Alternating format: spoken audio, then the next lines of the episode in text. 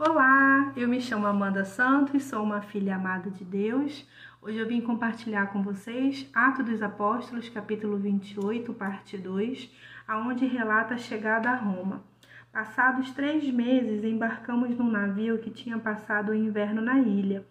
Era um navio alexandrino que tinha por emblema os deuses gêmeos Castor e Pólux. Aportando em Siracusa, ficamos ali três dias. Dali partimos e chegamos a Régio.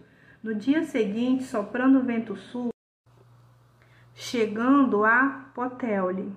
No segundo dia, ali encontramos alguns irmãos que nos convidaram a passar uma semana com eles. E depois fomos para Roma. Os irmãos dali tinham ouvido falar que estávamos chegando e vieram até a praça de Ápio e as três vendas para nos encontrar. Vendo-os, Paulo deu graças a Deus e sentiu-se encorajado. Quando chegamos a Roma, Paulo recebeu a permissão para morar por conta própria, sob a custódia de um soldado. Verso 15. Sentiu-se encorajado.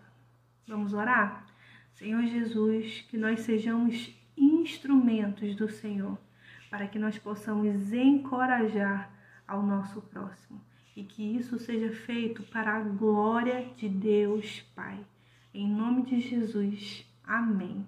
Até o próximo vídeo.